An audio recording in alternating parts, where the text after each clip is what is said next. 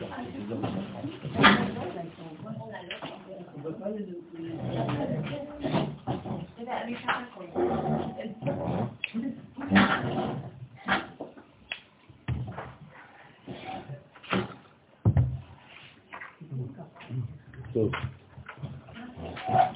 שלום לכולם, בעזרת השם אנחנו בתיקון אה, כ"א, מתחילים אה, סדר חדש בתוך התיקון עצמו. כדי להימנע ממספרים גדולים, אז אני כל 20 חוזר על זה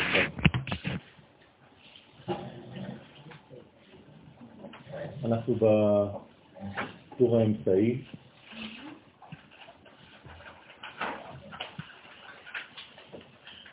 אני מתייחס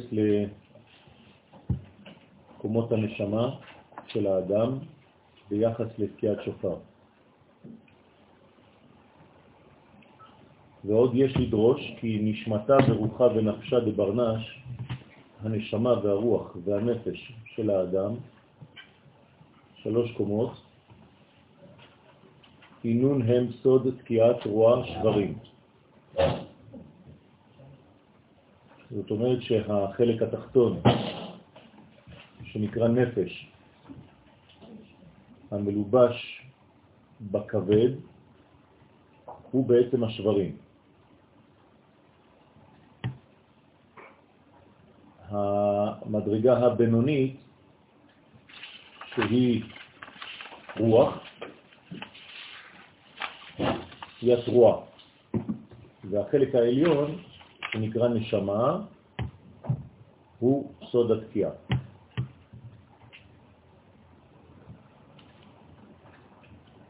מה זה אומר לגבינו? זה אומר שכשתוקעים בשופר, אותם רבדים שבנפש אמורים להזדעזע לפי התקיעה עצמה.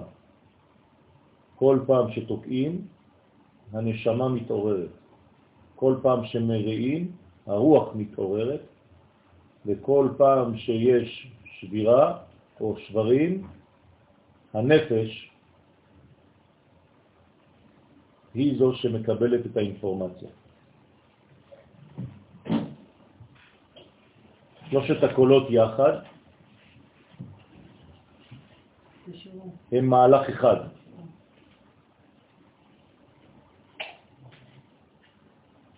ולכן אנחנו לא תוקעים בשופר תקיעה לבד, אלא התקיעה כוללת תקיעה, שברים ותרועה. זה אומר שהנשמה, למרות שהיא אחת, מופיעה גם היא במדרגות שונות. מה עם אה, חיה ויחידה? שתי הקומות העליונות של הנשמה, אין כנגדן שום קול. זאת אומרת שזה למעלה מן הקול. מדרגות שהן בשקט העליון. לכן כנגדם אנחנו לא שומעים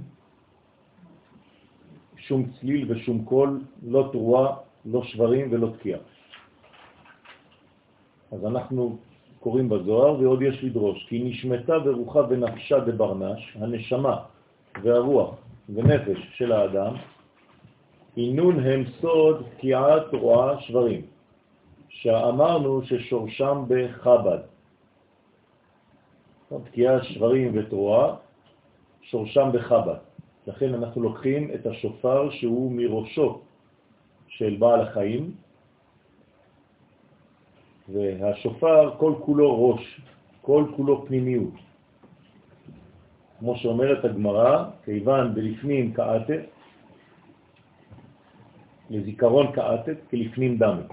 זאת אומרת שהוא תמיד פנימי, הוא בבחינת ראש.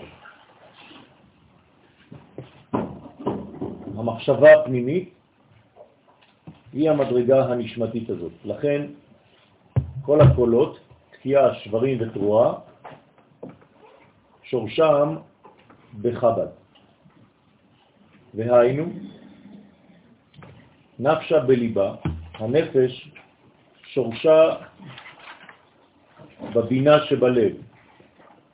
בדרך כלל הנפש בכבד, אבל כיוון שאנחנו מתייחסים עכשיו לחב"ד, אנחנו פשוט עולים בכל ספירה קומה.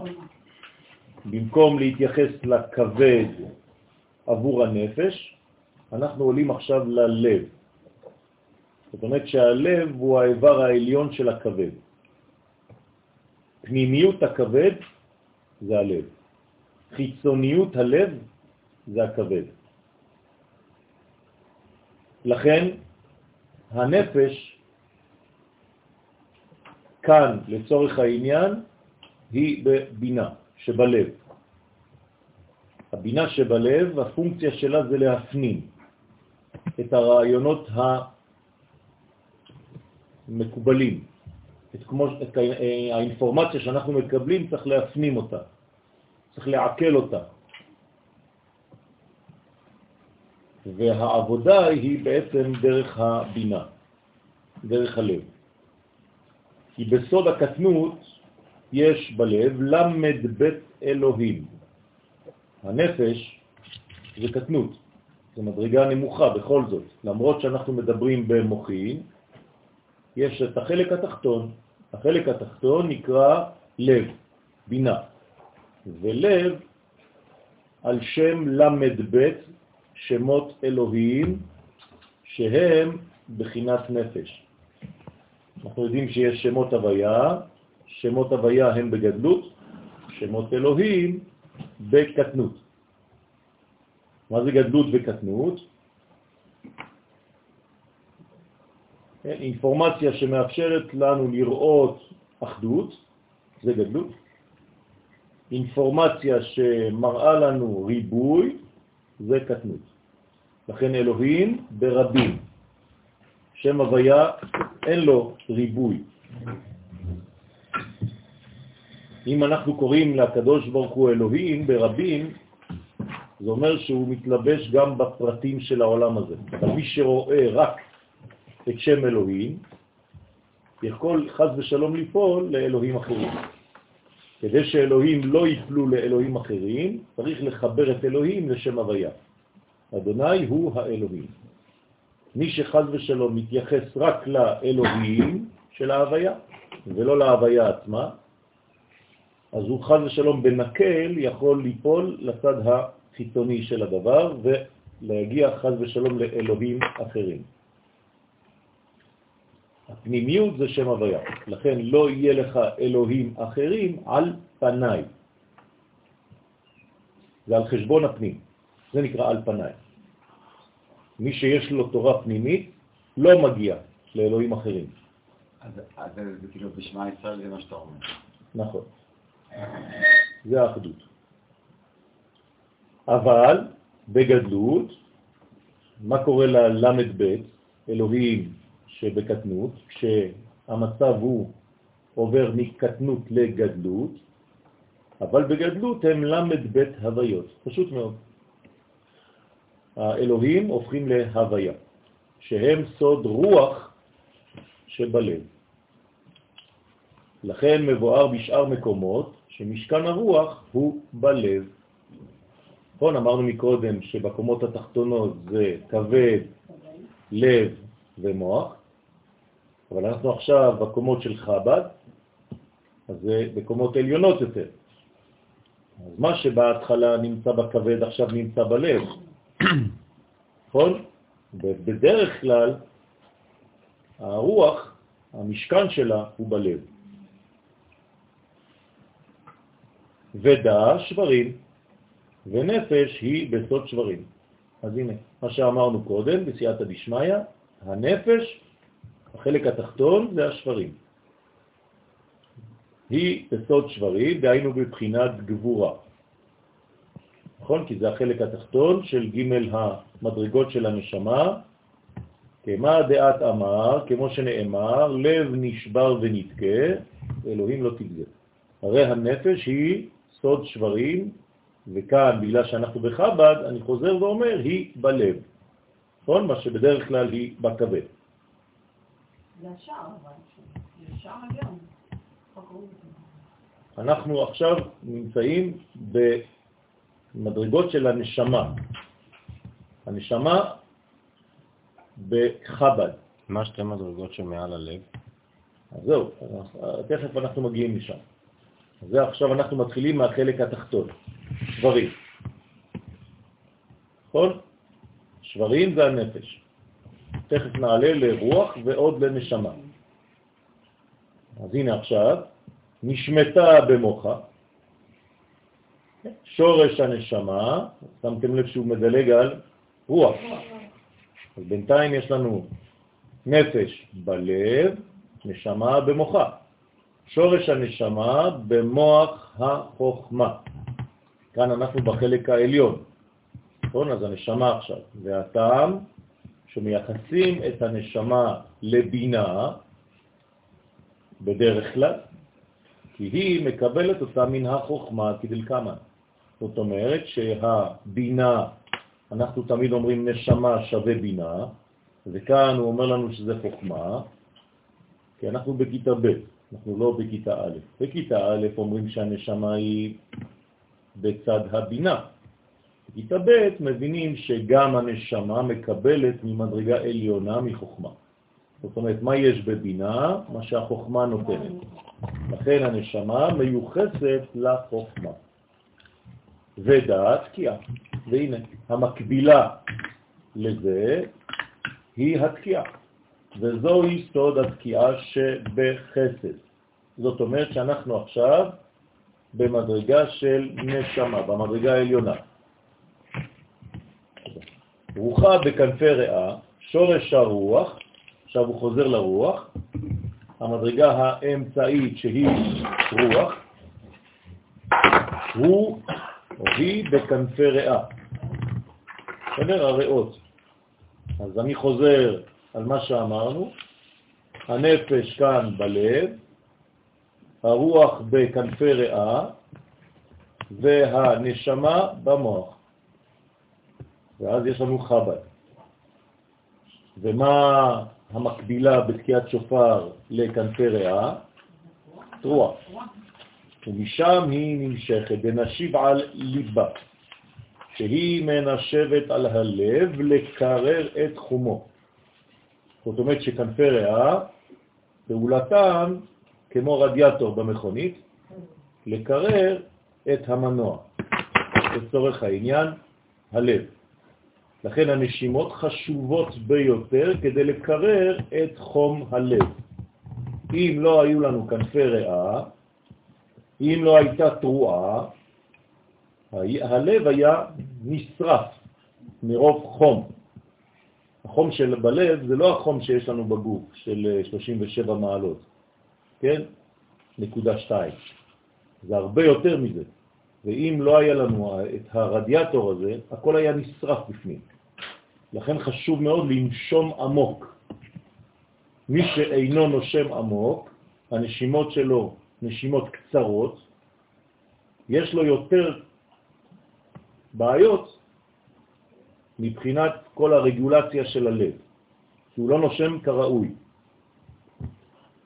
והעובדה היא שמדי פעם כשאנחנו נושמים עמוק, אנחנו חושבים שאנחנו כבר מסטולים. למה? כי אנחנו לא רגילים לנשום עמוק. כשעולים להר גבוה, כן, החמצן שם כל כך חזק, שהאנשים כאילו אה, שיקורים. צריך ללמוד מחדש לנשום. העיקר בעולם הזה זו הנשימה, גם לאדם שמתאמן כל הזמן.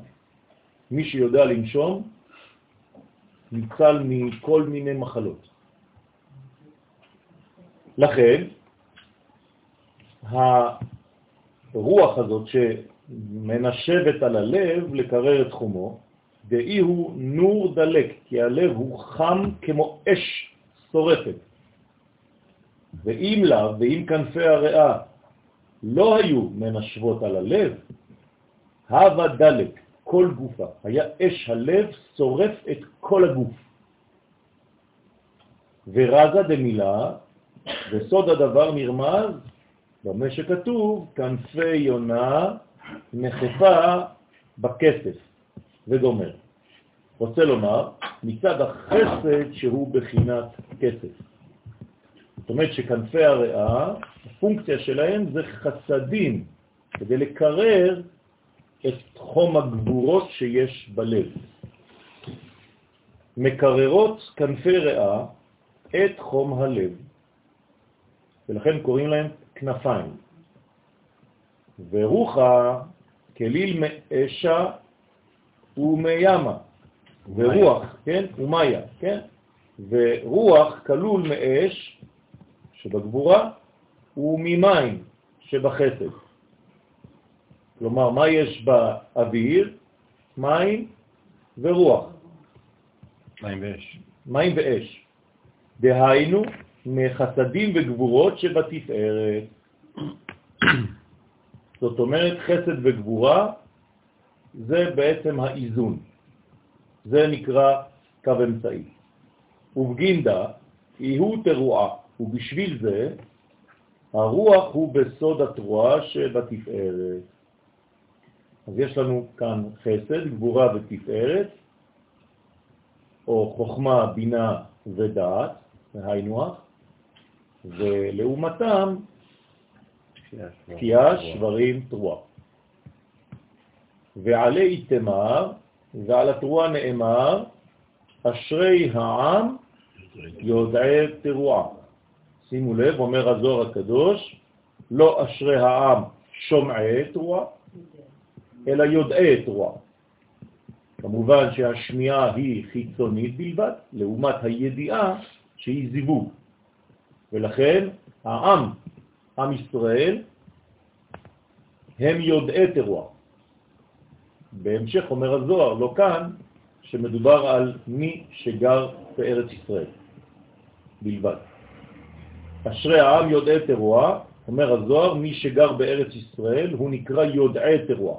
זאת אומרת שהוא מתחבר אל התרועה, אל הקו האמצעי, אל האיזון. יודעי הוא בחינת דעת, שבה שורש התרועה. אז אנחנו צריכים לדעת את התרועה ולא לשמוע את התרועה.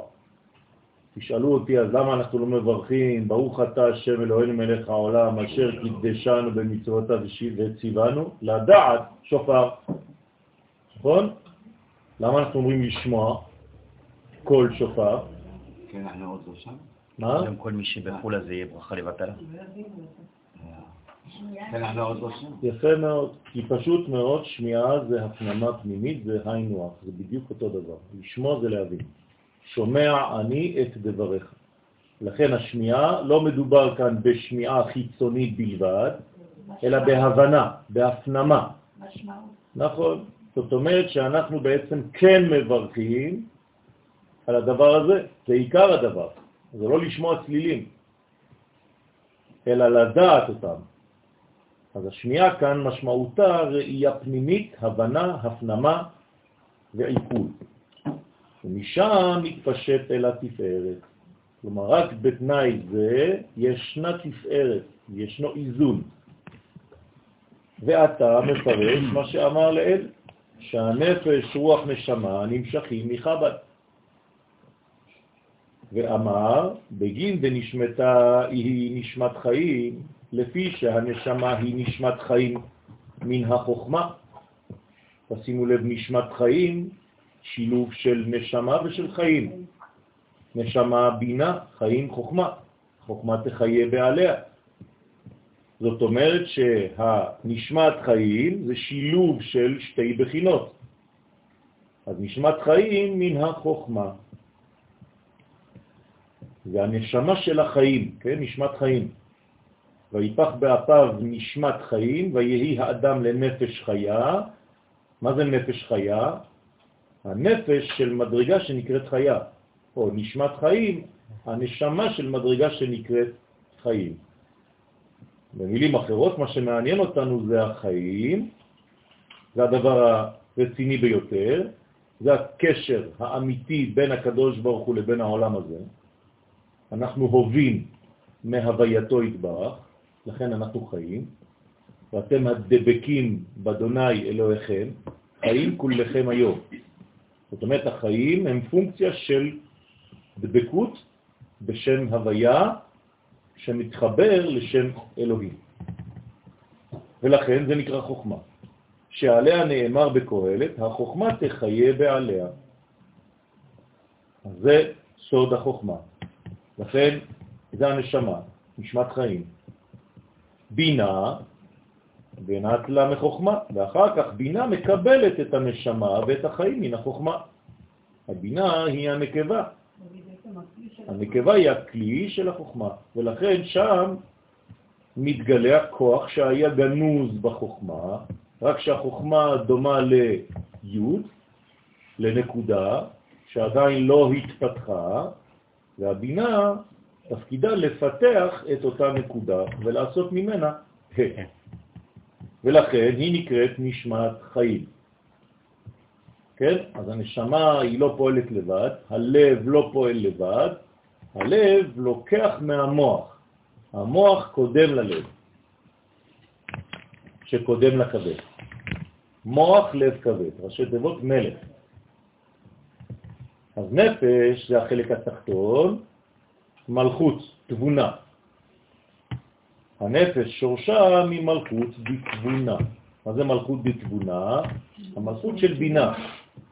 זאת אומרת, המלכות שיש לה קשר לתחתונים. תבונה זה הקשר לתחתונים. וכך הסדר הנכון. רוצה לומר, עיקר נפש שבפנימיות המלכות היא נמשכת ממלכות בתבונה. כמו שאמרנו שלבינה אין מעצמה אלא מה שמקבלת מן החוכמה, אותו דבר המלכות אין לה אלא מה שמקבלת מן התבונה. רוח תפארת באמצע, הרוח שבתפארת, אני רק רוצה שתשימו לב לבניין, אנחנו לא הולכים לחוכמה, בינה ודעת או לנשמה, רוח נפש. הולכים כל הזמן מן הקצה אל הקצה ומסיימים באמצע. כמו בכוונות, מי שרגיל לכוון, כן, בפרצוף של הכוונות, אנחנו תמיד מכוונים חוכמה, אחרי זה אנחנו מכוונים את החלק התחתון, דעת, ואחרי זה אנחנו מכוונים את המדרגה האמצעית. ככה זה עובד. אז גם כאן רוח בסוף, ולא נשמה, רוח ונפש, אלא נשמה, נפש, ומסיימים ברוח. כי הרוח הוא המרכזי, וצריך כל הזמן לסיים באמצע, בסוד, חדר, חסד, דין, רחמים, ולא חרד, כמו שהיה אומר מניטור, חסד, רחמים, ובסוף דין. ואי הוא דעת, כן. כשאומרים תבונה, ההבדל מבינה זה שמתכוונים לשבע תחתונים? שבע תחתונות של בינה. כלומר, המדרגה המלכותית של בינה. זה המדרגה התחתונה של בינה, נקראת תבונה.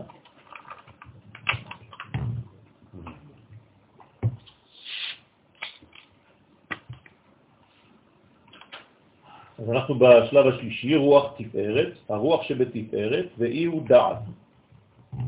תמיד מסיימים במדרגה שנקראת דעת.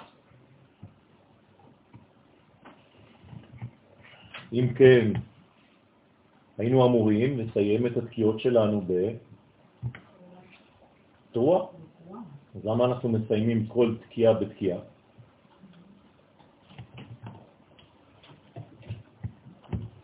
תשובה, כדי להכניס למהלך חדש את התקיעה הבאה. זאת אומרת שאנחנו בעצם מסיימים במה שהתחלנו. סוף מעשה במחשבה תחילה. שכל פעם זה מוריד אותו עוד כן, מדרגה? זה יורד למדרגה אחרת, או עולה למדרגה אחרת, תלוי. תמיד אנחנו בעצם עוברים מחסד לחסד. בסדר? כי בסופו של דבר המנגנון המוליך את הכל הוא חסד. עולם חסד ייבנה, כן? יומא דכולהו ימין, אומר הזוהר, תמיד, תמיד, תמיד צריך לדאוג שהמדרגות תסתיימנה בחסדים.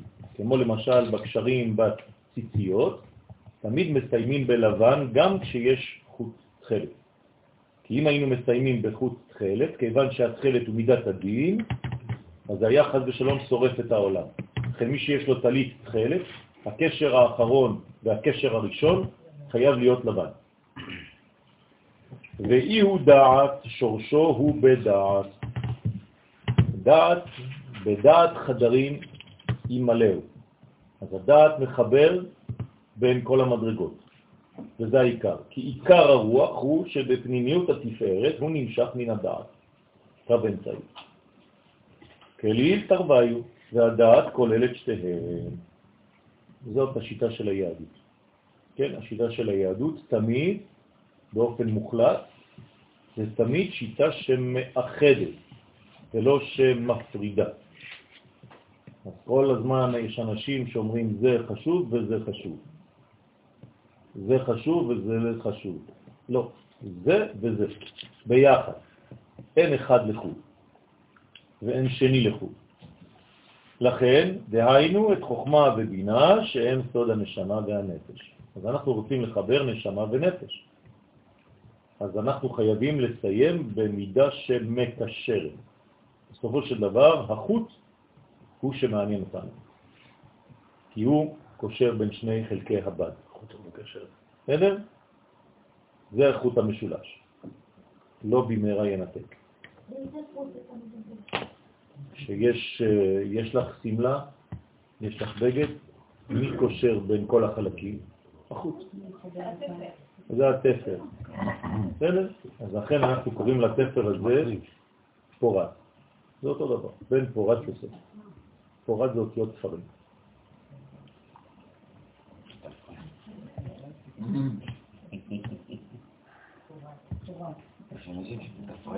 וזה סוד פריה ורידיה. פרי, פרוט, באנגלית, זה פורת. סוד של יוסף. זה יוסף. עלי איתמר, על הדעת נאמר, ובדעת חדרים ימלאו. אתה רוצה למלא את חדרי, חדרי הלב שלך, חדרי הגוף שלך, חדרי המידות שלך, רק דרך הדעת. כי אם לא, כי אם אין דעת, הכל חסר. אין חיבורים, יש כל מדרגות, אבל אין חיבור ביניהם, אז לא שווה לנו. שוב פעם, כפי שאמרנו בכמה שיעורים, אם מדרגה הזאת קיימת ואין לי קשר אליה, היא לא קיימת. גם אם היא קיימת. כי מבחינתי לא עשיתי קשר אליה. ברגע שאין לי קשר למדרגה ההיא, מבחינתי היא איננה. הדבר הזה מובן? לכן, כל דבר מבחינתנו קיים רק אם הוא קשור אלינו. זהו. כלומר, אלוהים שלא מתייחס לאדם לא מעניין אותנו.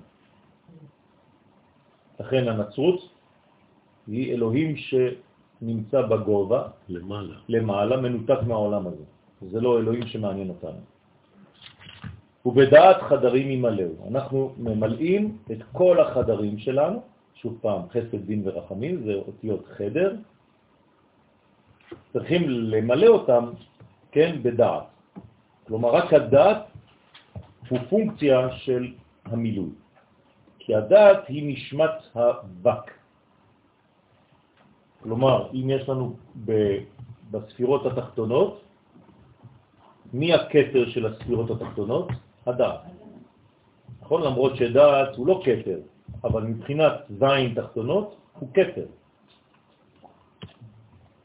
לכן הוא נקרא נשמת כל הוו קצוות. זה הנשמה של כל הוו קצוות. במילים פשוטות, מה אנחנו צריכים הכי הרבה בחיים שלנו? דעת. לכן התפילה החשובה ביותר בתפילת 18 בעמידה, אתה חונה לאדם דעת. שזאת הברכה, התפילה שצריך לכוון עליה המון, הכי הרבה. כי בזכות הדעת הזאת, אחרי זה בשים שלום יהיה גם זיווג. כי אין זיווג בלי דעת, כן? אין קישוי אלא לדעת. ולכן זה נשמת ו' כתבות, ומתפשטת וממלאה את כל הוו כתבות. ואמר עוד, ומבינה נביאים, שורש הנבואה, למרות שהנביאים מקבלים את נבואתם מסתירת ההוד, השורש הוא בבינה. כלומר, שורש הנבואה אדם שהוא נביא בשורשו, הוא יונק מבינה. אדם שחכם בשורשו, יונק מחוכמה. ולכן אומרים לנו חכמים, חכם עדיף מנביא. מה זה עדיף?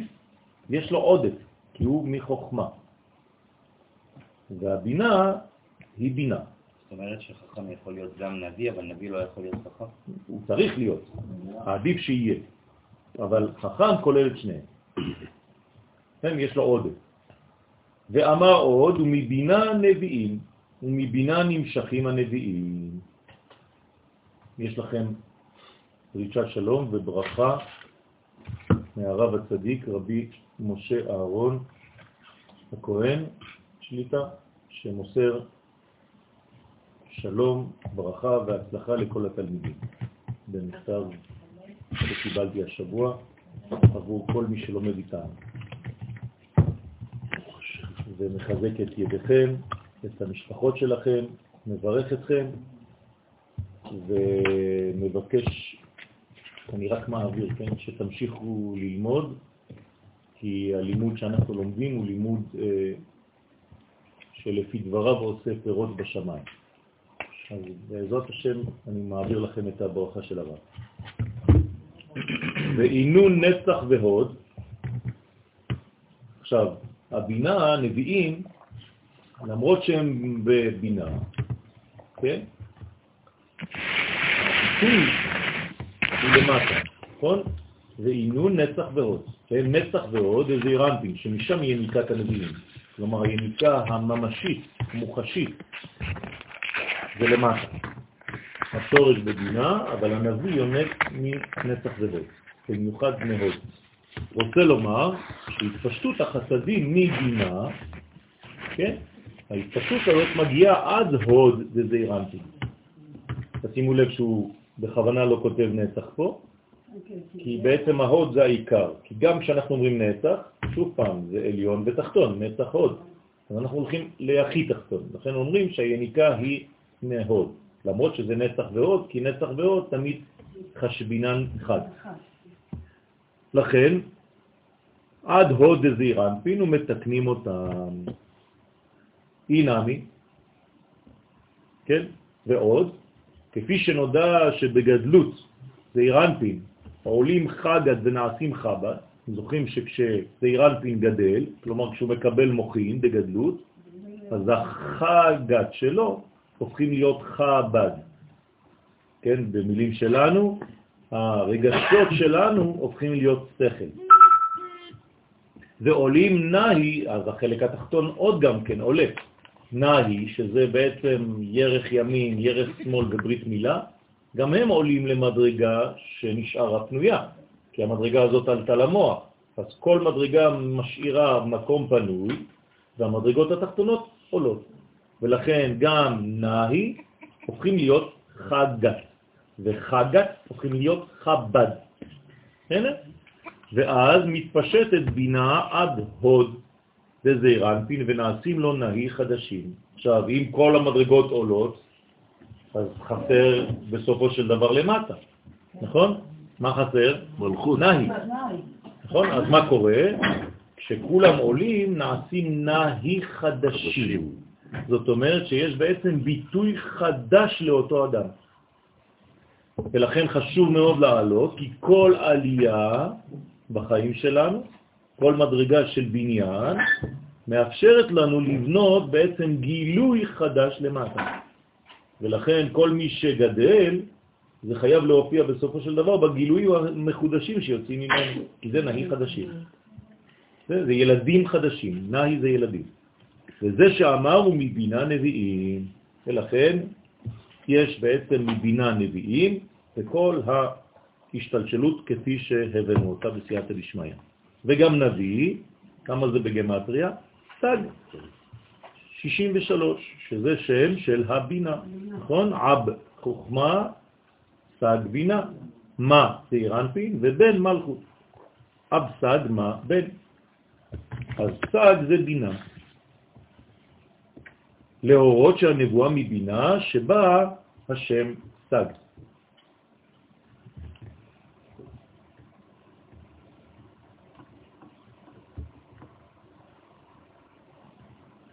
יש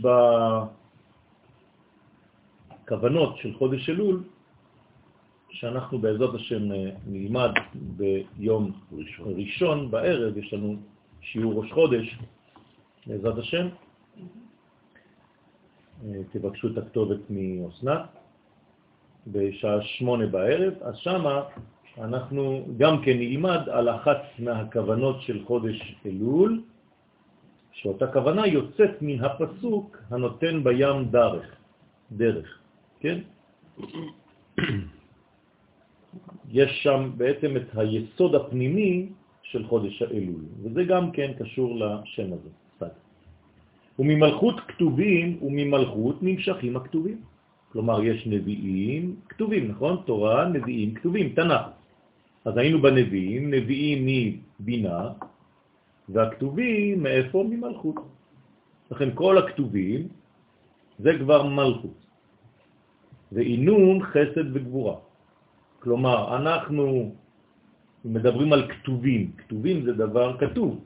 כשדבר הוא כתוב, הוא כבר מוחשי יותר, ולכן הוא קשור למלכות. לכן האותיות הן במלכות.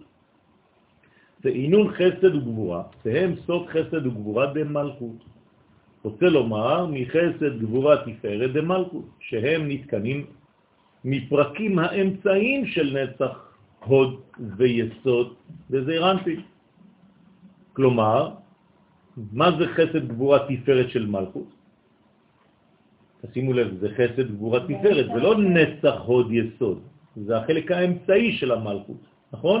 אבל שאין לנו היום אה, את התושים, כן, עוד מעט יגיע אבישי, יביא לנו.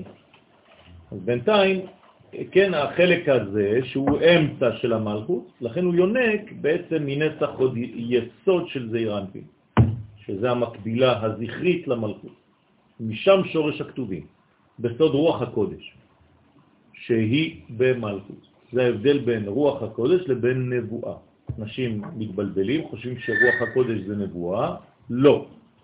רוח הקודש יותר נמוך מנבואה. נבואה מבינה, רוח הקודש ממלכות. כן? אז אלדד ומידד שנאמר בהם, כן? ותנח עליהם הרוח, דהיינו רוח הקודש, והמה בכתובים, שימו לב, הם בכתובים, כלומר, במדרגה נמוכה מנבואה, אז קוראים לזה התנבאו במחנה. יש איזה מין אסימילציה בין הנבואה לבין רוח הקודש. כי נתנבאו מחסדים וגבורות.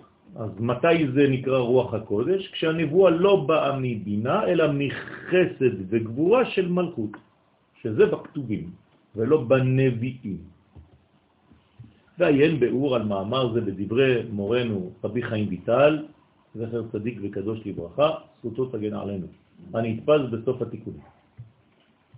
תפארת, נשאר לנו, שוב פעם, אנחנו מסיימים באמצע, תפארת תורה.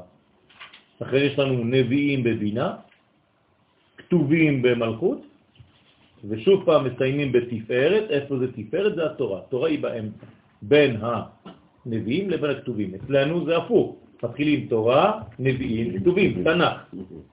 פה זה נתח. בסדר? כלומר, תפארת, תורה כליל כולהו, כי התורה כוללת גם את כל מה שכתוב בנביאים ובכתובים, ולכן היא באמצע. חייבת להיות התורה באמצע כי היא כוללת. במילים אחרות, הספירה החשובה ביותר היא הדעת. תמיד. הדבר המחבר, זה מה שחשוב. אצל האדם, ספירת היסוד, ברית מילה. זה הדבר החשוב ביותר. בסדר? או שמשם יוצאים חז ושלום חיים והולכים לזבל, או שמשם יוצא כוח של חיות והולך לבניין. לכן נודע כי התפארת דזירנפין נקרא תורה. אנחנו באלף הזה, רבותיי. באלף השישי, כלומר באלף היסוד, באלף הדעת. לכן כל מי שיצא ממצרים שנקרא דור דעה, נמצא היום בגלגול בדור שלנו. אנחנו יוצאי מצרים, שחזרנו בגלגול כדי לחתום את ההיסטוריה.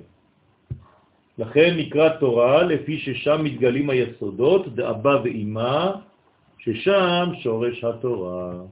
אז מאיפה יוצאת התורה? מיסוד, תשימו לב לספירה, יסוד דאבא ואימא. לכן משה רבנו, שהוא נותן התורה, הוא בעצמו ספירת היסוד, הוא חייב להיות ספירת היסוד. כלומר, הקדוש ברוך הוא משתמש במשה כמו ברית. משה הוא הברית. בסדר? ודרך הברית יוצאים, כן, כל האינפורמציה של החיים. כלומר, משה רבנו, התפקיד שלו זה להיות ברית מילה בין הקדוש ברוך הוא לבין ישראל. מה זה חוכמה ובינה? חוכמה ובינה, כן. לכן, אורייתא, מאיפה היא יוצאת? מחוכמה. נכון?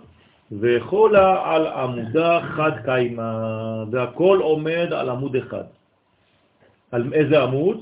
בלי להסתכל? על הצדיק, על היסוד.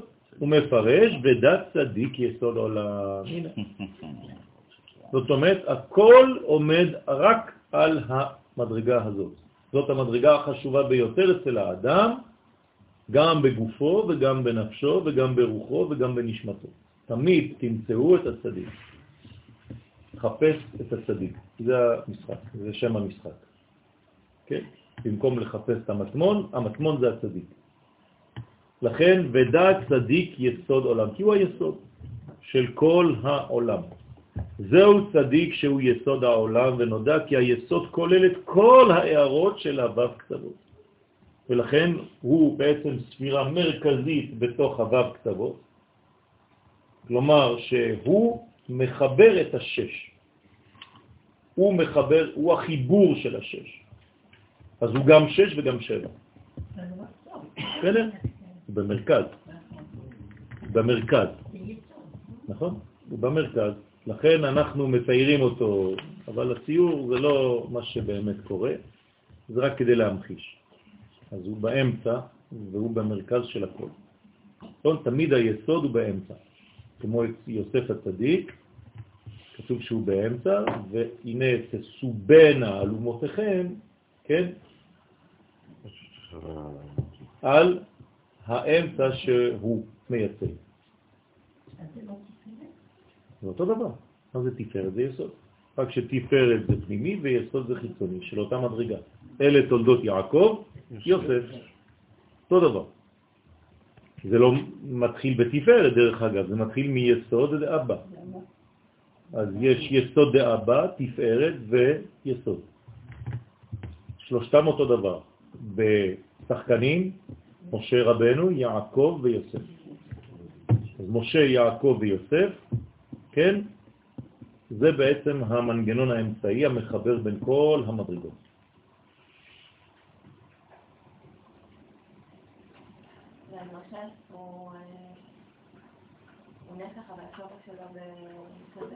כן, הוא הגילוי שלו בנצח. ולכן זה המדרגות שלו. תודה רבה. לכן הוא הכל עומד עליו, נכון? איך כתוב בפרשה, בפרשת אה, ויחי, כן, שיוסף מבקש, כן, על כל הניצבים עליו לתת. מה זה כל הניצבים עליו? אז בפשט זה כל האנשים שבחדר, נכון? הוא רוצה להתגלות לאחד. אז הניצבים עליו, אתם מבינים עכשיו, מי זה הניצבים עליו? כל הספירות שעומדות עליו. מה זה הניצבים עליו? שעומדות בזכותו. הם ניצבים עליו. כלומר, העולם עומד על מה? על היסוד. צדיק יסודו של עולם.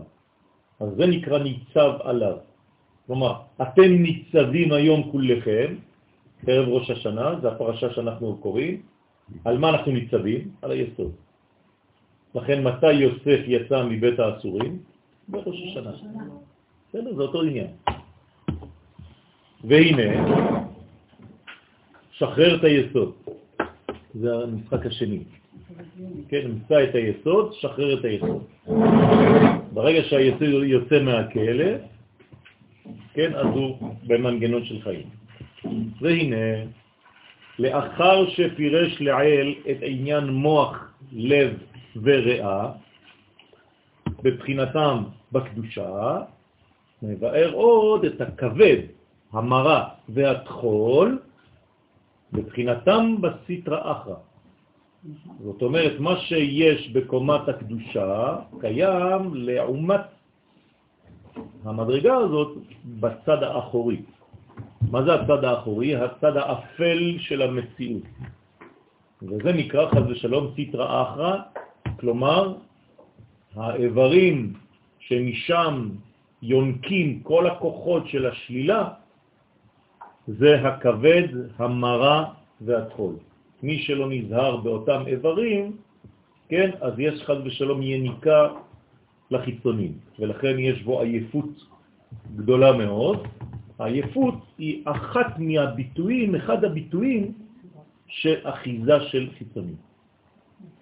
לכן אדם שהוא במצב טוב, כלומר מרגיש טוב, והוא בבריאות איתנה, בכושר, זה גם מורה על רוח טובה שנמצאת איתו.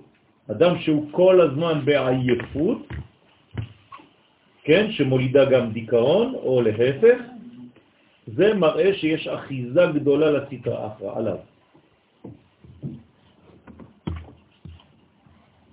וזה שאמר כבד ותחול, דא סמ"ם ונחש, כלומר הזכר והנקבה. סמ"ם ונחש, סמ"ם שולט ורוכב על הנחש. הם באים ביחד, תמיד.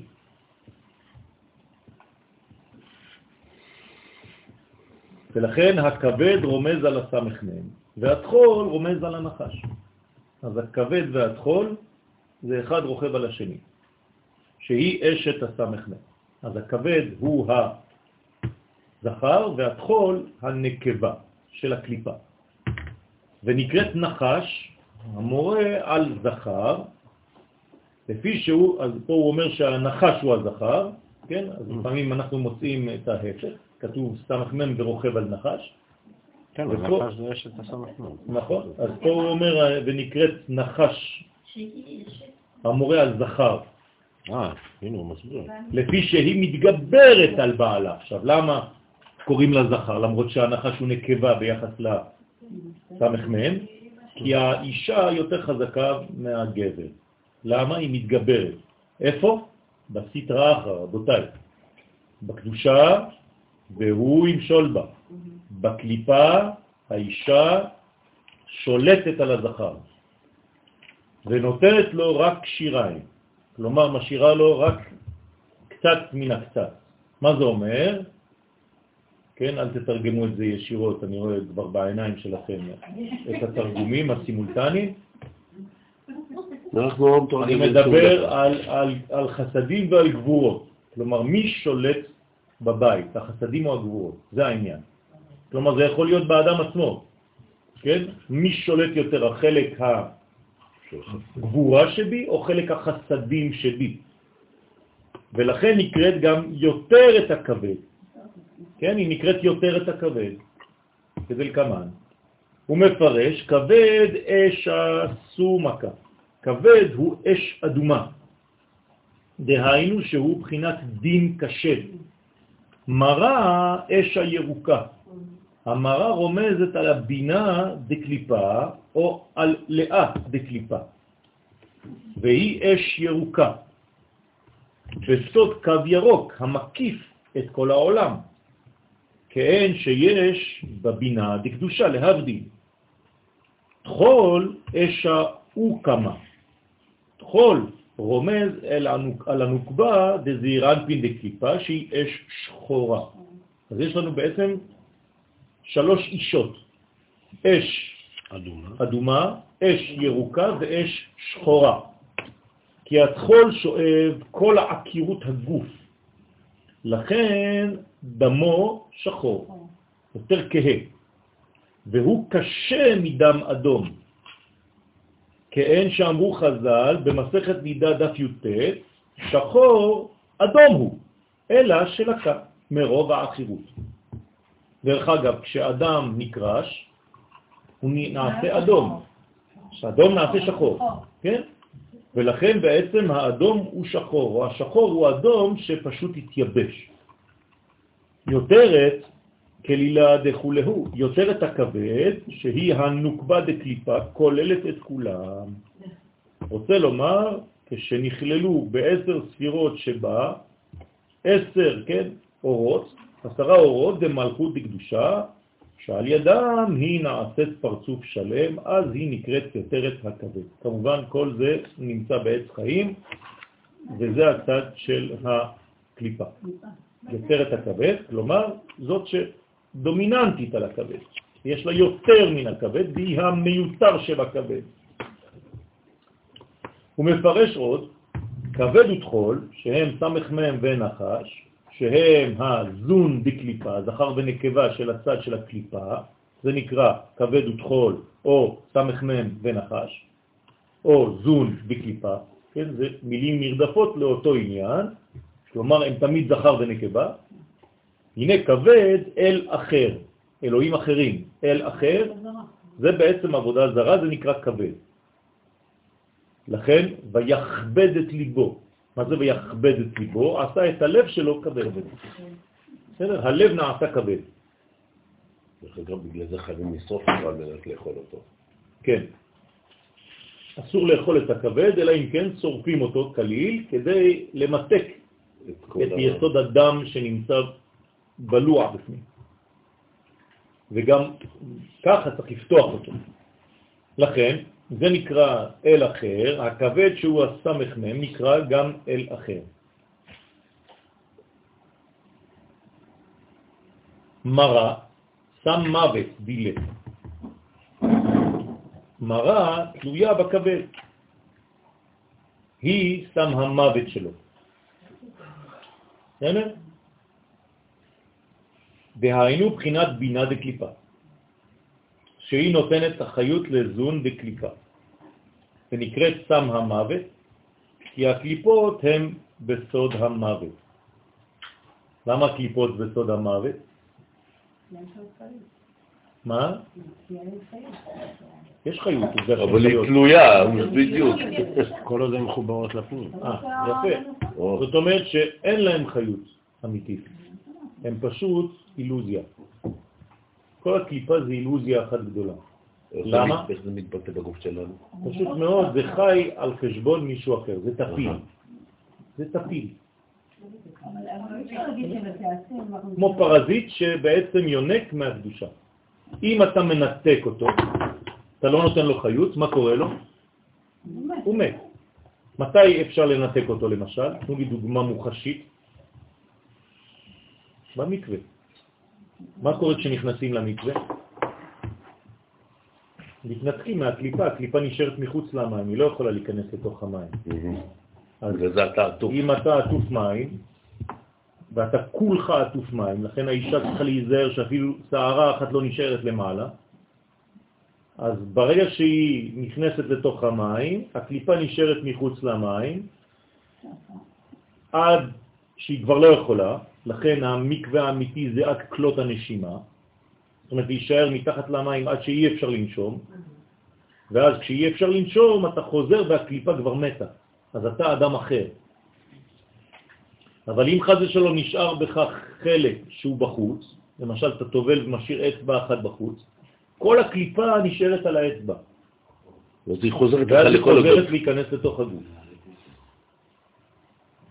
דוגמה אחרת, שבת.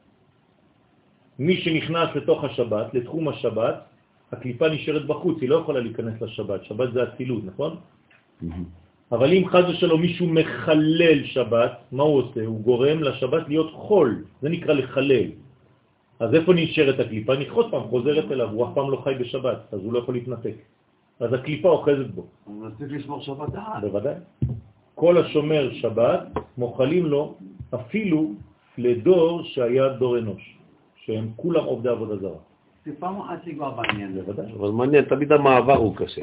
שתי דקות לפני כניסת שבת, סיפור. ואם אני מבין נכון, אז גם אין מוות, זה גם אין נכון, נכון, בשבת אין מוות. לכן לא, לא, האיסור... בכלל, בכלל. כאילו הכל חיים, רק... יפה, יפה. המוות הוא אילוזיה, הוא לא קיים, רבותיי. אמרתי לכם את זה כבר בכמה שיעורים, זה פשוט כי אנחנו חיים עכשיו בעולם של אילוזיה. העולם האמיתי לא כולל מוות. כל זה זה אילוזיה, זה פשוט אחיזת עיניים, זה חידלון. זה כמו שהחושך לא קיים, זה רק חיסרון של אור. אין דבר כזה חושך. אם אני רוצה לעשות חושך, אני לא יכול, אני חייב לחבות אור. נכון? זה אותו דבר. כשמחבים חיים, אז יש מוות. זאת אומרת שהוא לא קיים בפני עצמו. זה רק כיבוי של חיים. אני לא יודעת באמת אה, יש מדרגה של, של חידלון, בגלל שאנחנו עדיין בעולם הזה. כלומר, העולם הזה, חידלון זה עם פס, עם עמוק, בגלל שהעולם הזה הוא כל כולו בחוסר. זה לא בגלל שהבן אדם הזה, חד ושלום, הוא לא בסדר יותר מבן אדם אחר. זה פשוט כי העולם שלנו נמצא עדיין בחיסרון. אבל ברגע שנראה את האור האמיתי, המוות כבר לא קיים. גם השינה לא קיימת. כן? פחות ישנים, יותר בריאים. אז השינה היום חייבת להיות, למה? כי אנחנו בעולם, וצריך ללכת עם הגוף, עם העולם הזה, שיש בו את המנגנון של השינה. אבל במדרגה העליונה, הנה לא ינום ולא ישן. הקדוש ברוך הוא לא ישן, חס ושלום. כן. בשביל אה, אישה מגיל מסוים, היא לא חייבת ללכת למקווה. נכון. אז מה הקשר עם הקליפות? היא הלכה למקווה האחרון שלה. אישה חייבת ללכת למקווה האחרון, נכון? במקווה האחרון הוא איתה. היא נקטה את עצמה מהמדרגה הזאת, כן? ועכשיו נשאר לה בעצם מדרגה של אה, אה, בניין מסוג אחר, היא עולה לקומה אחרת של מציאות, ששם בעצם יש תיקון בלי תיקון. למה? כי היא הייתה אמורה להביא חיים, אבל באופן פרדוקסלי מביאים חיים רק כשיש דם. זה בגלל שהעולם שלנו הוא בעצם נדפק, בגלל חטאו של אדם הראשון, חטא אדם וחווה. אבל בתיקון אנחנו לא נצטרך לראות דם כדי להביא ילדים. הווסת, כן, כל המנגנון של העיבור ושל הקליטה של הזרע, זה הכל יהיה בצורה אחרת לחלוטין. וזה דרך אגב לא ייקח זמן, זה יהיה מהיר מאוד. לא רק, אני לא מדבר רק על זה, אני מדבר גם על שיעור. כי פה זה גם קליטה, זה אותו דבר. בסדר? אנחנו בזיווג, רבותיי. במדרגה רוחנית. אז הקליטה שלנו תהיה הרבה יותר מהירה, והילדים שיוולדו יהיו רגעיים. אני אומר, אתה מדבר, אתה יודע כמה קשה לי להבין את מה שאתה עושה פה. אני אחזור על זה אלף פעם אולי אם אני אבין. לאט לאט, בעזרת השם. כן.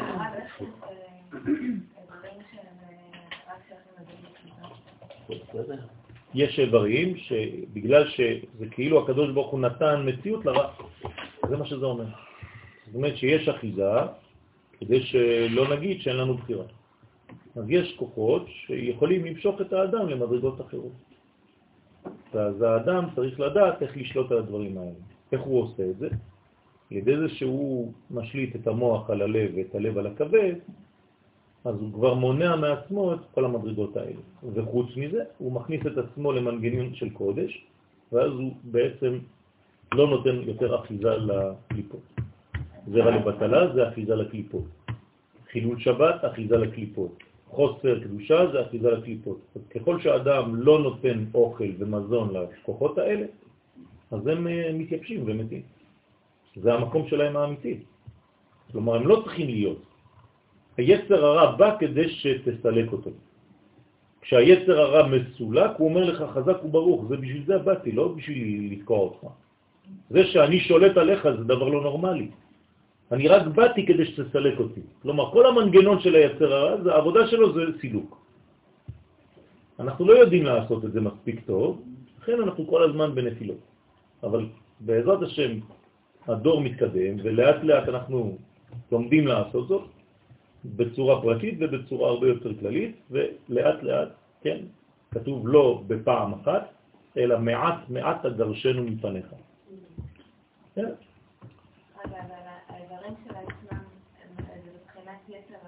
כן, כן, כן, שמה, שמה כל, ה, כל היצרים, תלוי מה עושים איתם.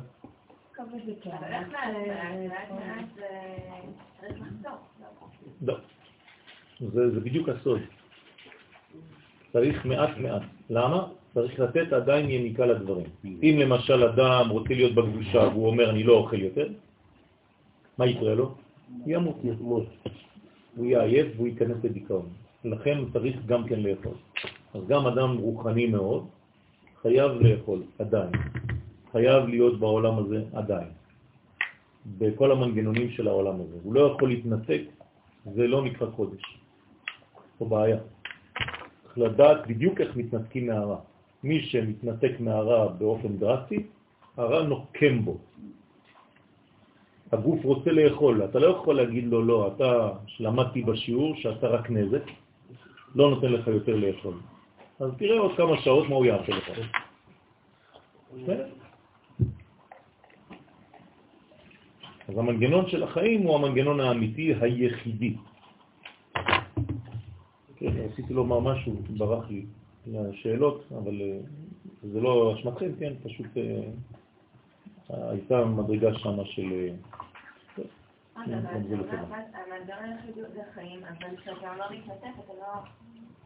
אני לא אומר להתנתק, אני אומר לשלוט.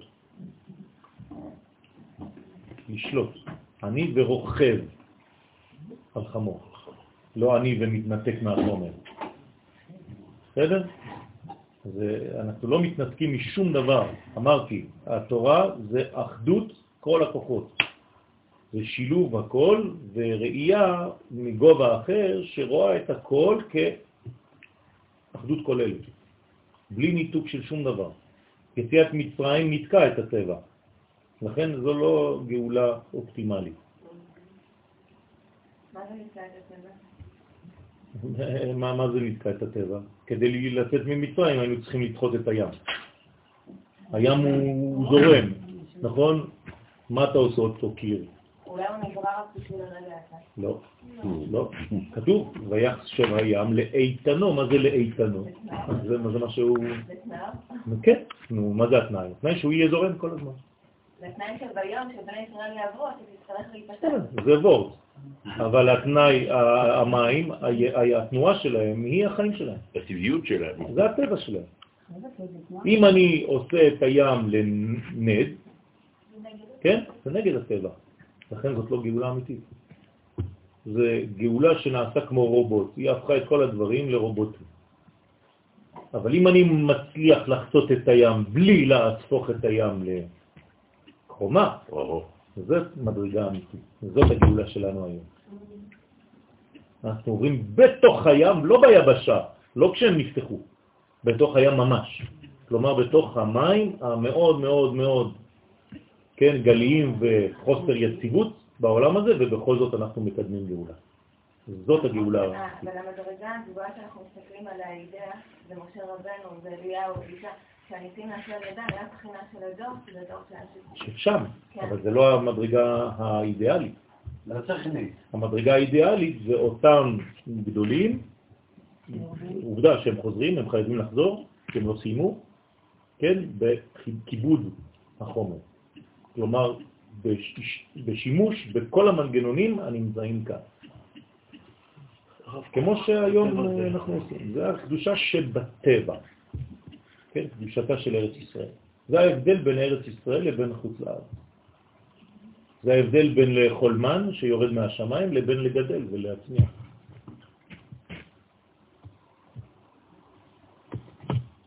לך תקרא לאבישי בבקשה, תגיד לו שאני מבקש להיכנס.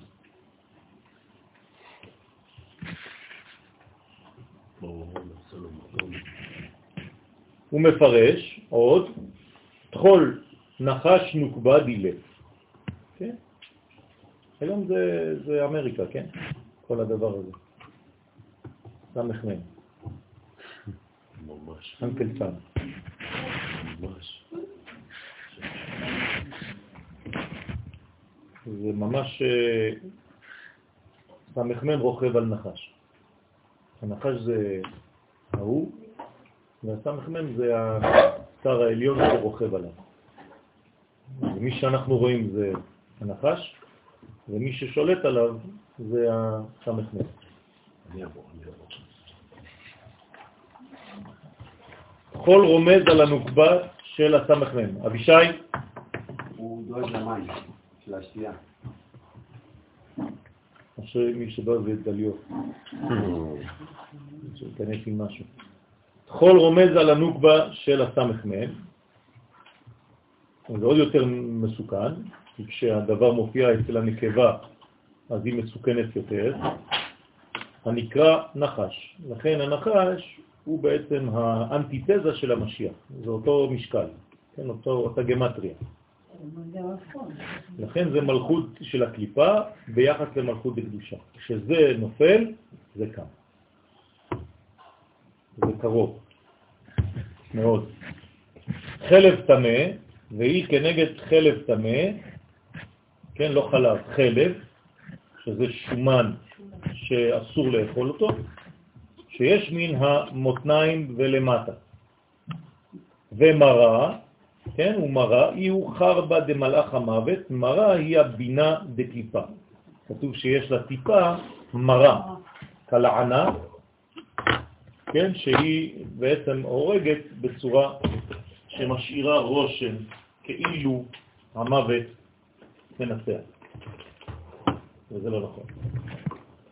המוות לא מנצח שום דבר, פשוט אנחנו צריכים להתרגל לרעיון.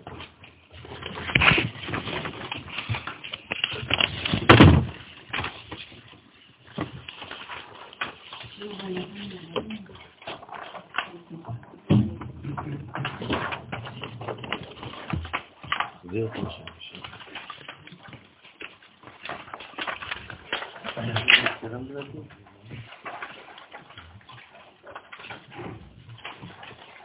המעניין הוא באמת שכל האיברים האלה של הבן אדם, אפשר להגיד ששילמה לנו את המראה, שילמה לנו את זה. אחד קשור בשני כל כך, ואחד כל כך זקוק לשני. אם אנחנו אומרים שהמראה היא סתם המוות, שוב פעם, זאת השאלה של שקמה. כן, זה... כן, הבנתי. צריך לדעת איך להשתמש בה. אם אני שולט עליה, אני הופך את הכל למדרגה של חיים, שהרי היא לא קיימת. תחזירו את מה שנשאר. כן? צריך להפוך את מראה לרמה. טוב, אז זה בעצם החרב של מלאך המוות, תשים את זה מאחורה, אם סיימת. לא, לא קיבלת דף 2? הנה, הנה, הנה, הנה, הנה, הוא מביא. לכן זה החרב של מלאך המוות, כי היא שורש הקליפות שמהם באה המיטה. שימו לב, שורש הקליפות זה שמה, משם באה המיטה. כלומר, מה זה מיטה? יפה, ולא דבר בפני עצמו. כן, מה זה טומאה? חוסר טעם, יפה מאוד. אתם מבינים עכשיו איך זה עובד? מה זה חושך? היעדר של אור. זהו. לכן, כמה דעת אמר, כמו שנאמר, ואחריתה מרה כשיבה.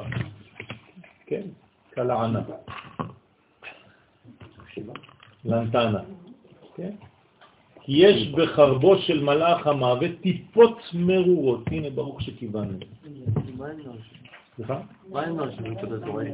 לא? הבנתי. הייתי צריך לעשות ברכות התורה? בטח, בוודאי. אסור לך ללמוד בלי ברכות התורה. מה יש סידור? כן. חדה כחרב פיות, כנגד חרבו תראה איך הנשמה שלך מרגישה את הדברים. שמת לב? חדה כחרב פיות, כן, כנגד חרבו של המלאך, מלאך המוות. אז זה נקרא חרב פיפיות. למה יש לה שתי פיות? שני פיות, פה לצד זה ופה לצד זה. וברואייתא דאי סם חיים, הנה, התורה זה להפך, זה סם חיים. תשימו לב, אותו שם, סמ"ם. נכון? הופך אותו. אבל הוא הופך את זה לסם חיים. או סמ"ם או סם חיים. כן. תיקון עולם, לתקן עולם במלכות שדי. ובפנימיות התורה שבבינה שהיא סתם חיים, פנימיות התורה, כן? רוצה לומר בכוח הבינה המתלבשת בזעיר. הרי תורה זה זעיר אנפין. נשמע לי? תורה זה זעיר נכון? אבל... תורה, תורה. כן, זה זעיר נכון? אז מה, מאיפה, מה צריך ללמוד? את הפנימיות שלה. זה נקרא כוח הבינה המתלבשת בזעיר. וסוד מוחים שהם החיים שלו. כלומר, המוחים שבתורה.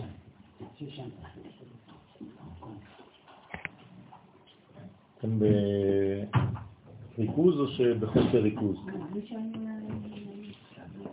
אי הוא תמה התעברה מן עלמא. רוצה לומר, הסם המוות, שהוא הבינה, בקליפה, עוברת ומתבטלת מן העולם. הנה, פשוט מאוד. כן, נראה קשה, נכון? זוהר מבטיח לנו שזה מה שצריך להיות, נכון? כשאני אומר את זה, כולם פותחים עיניים כאילו אני ממציא דברים. אז זוהר אומר לנו בפשטות שאנחנו פשוט נפלנו לאילוזיה שהמוות הוא מציאות. זה לא נכון. פשוט צריך לשדר ולחנך דור חדש שאנחנו הולכים לכיוון תחיית המתים. מה זה תחיית המתים? בעולם הזה. בוודאי, אני מדבר על העולם הזה, אני לא מכיר שום דבר אחר, אני אין לי, אין מדרגות אחרות, הכל בעולם הזה, רבותיי. זה לא פרפרים אה, מרחפים באוויר. כן? מה זה, מה זה אה, תחיית המתים?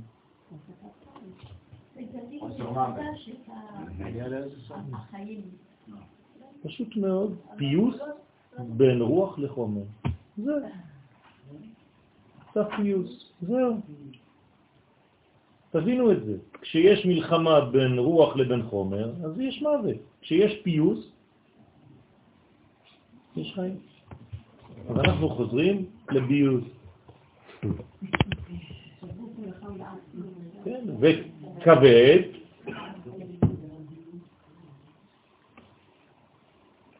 וכבד הוא אל אחר, וכבד שהוא רומז על הסמ"ם שהוא אל אחר, והוא זעירנפין דקליפה, בתרועה. דאי הוא רוחד מתעברה מן עלמא. כל פעם שאתם תשמעו את התרועה, כן? תחשבו רק על דבר אחד, תחיית המתים. זאת הכוונה הכללית. בכוח התרועה הוא סוד הרוח והוא זעירנפין דקדושה, עובר ומתבטל מן העולם. מי? המוות. זה ביטול המוות, זה תרועה.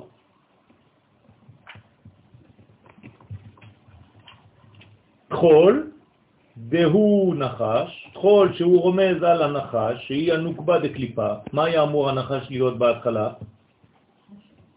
משרת, נכון? משמש, שמש, של מי? של אדם הראשון. אז אנחנו לא זורקים את הנחש, אנחנו פשוט הופכים אותו למה שהוא באמת היה אמור להיות. מחזירים אותו לפונקציה האמיתית שלו. עתיד הקדוש ברוך הוא לשחוט את היצר הרע. מתי שוחטים? שרוצים לאכול, לא שוחטים כדי להרוג. אם לא, עתיד הקדוש ברוך הוא לבטל יצר הרע מן העולם, לא כתוב. לשחוט, אני שוחט עם ברכה, כדי לאכול, להפנים. זאת אומרת שאני חייב את היצרים האלה. זה אהבת החיים. מה זה יצר הרע? זה אהבת החיים.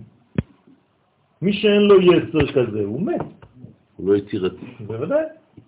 לכן, התחול שהוא רומז על הנחש, שהיא הנוקבה דקליפה, מה? תן לו לנשום, לקחת נשימה ארוכה.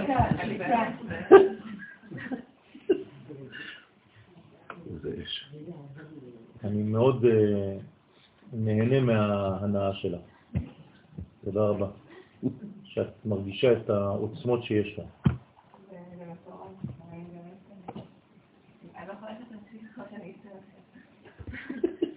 אנחנו תכף מסיימים, רק אחרי הקטע הזה אנחנו עוברים ל... באתי לנו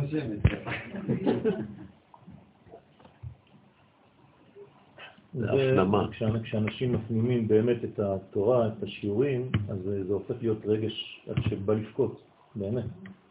זה פשוט אה, אובר. אז זה, זה אמיתי. אז לכן, בשברים, כן, דאיהו נפש, אז כל פעם שבעצם נשמע שברים, טו, טו, טו, כן? אז מה זה מוריד? מתעברה מן עלמא בכוח השברים, שהוא סוד הנפש, והיא הנוקבה דקדושה, עוברת ומתבטלת מן העולם. מי? של מי? הנחש. הנחש. בסדר? כלומר, הנחש כפי שהוא היום. תשימו לב כמה כוחות יש לנו בעצם לצאת למלחמה. אתם מבינים גם למה מריעים בזמן מלחמה. נכון? למה תוקעים בשופרות ובחצוצרות.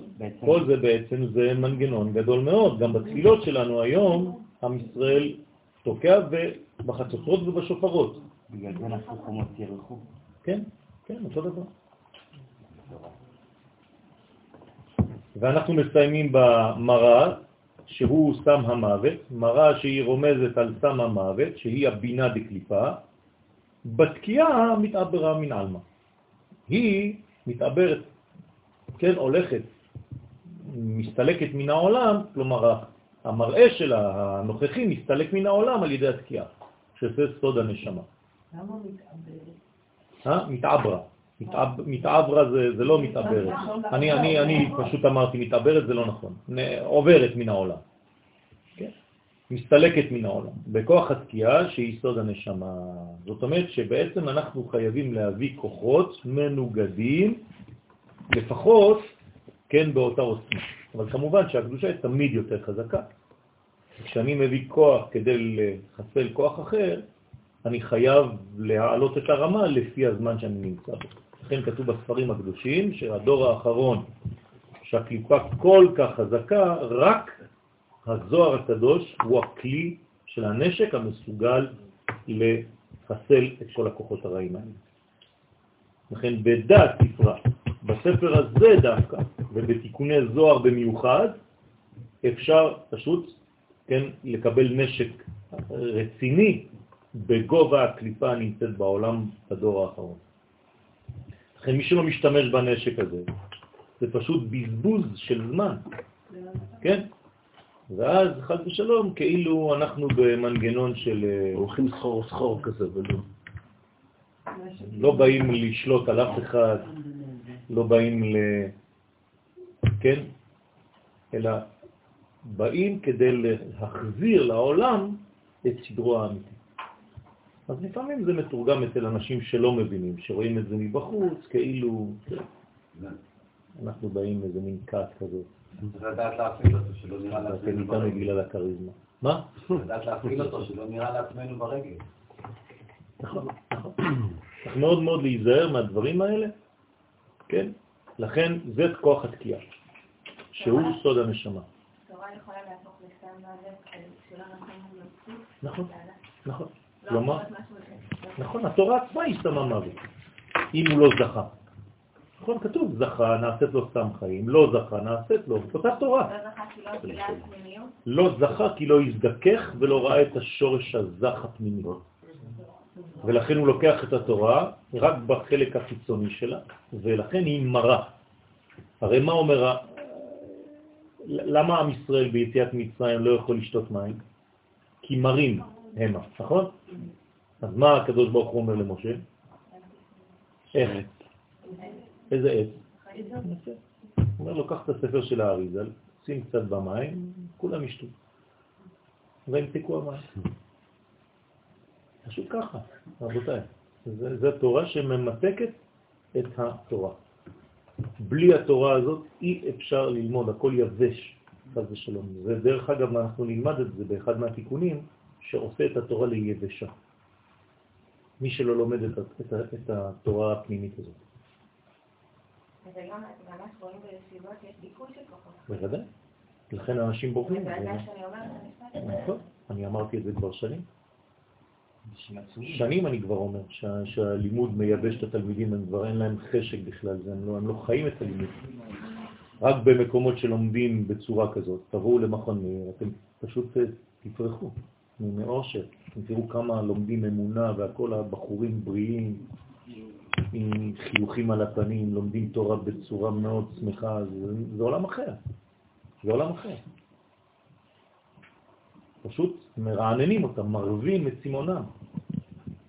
על ידי תורה שהיא תורה, תורת הרב, תורת הרב קוק, היא נותנת את החמצן הזה. אנחנו לא סתם לומדים ככה כדי חז ושלום שיקראו לנו אה, מקובלים או דברים כאלה. לא אכפת לנו מהתארים, נכון? אנחנו גם לא עושים פרסום לשיעור הזה אף פעם. אף פעם לא אמרנו שיש שיעור, נכון? למה? זה פשוט אה, מי שמבין את זה, מי, ש, מי שקולט את זה, מי שהנשמה שלו מוכנה, כן? רבותיי, אנחנו בתקופה של, אה, של קליטה, קליטה בתוך הטבע. כמו שהייתה תיבת נוח בהתחלה, יש תיבת נוח עכשיו בסוף. מי שנקלט לתוך הטבע ינצל מהמבול.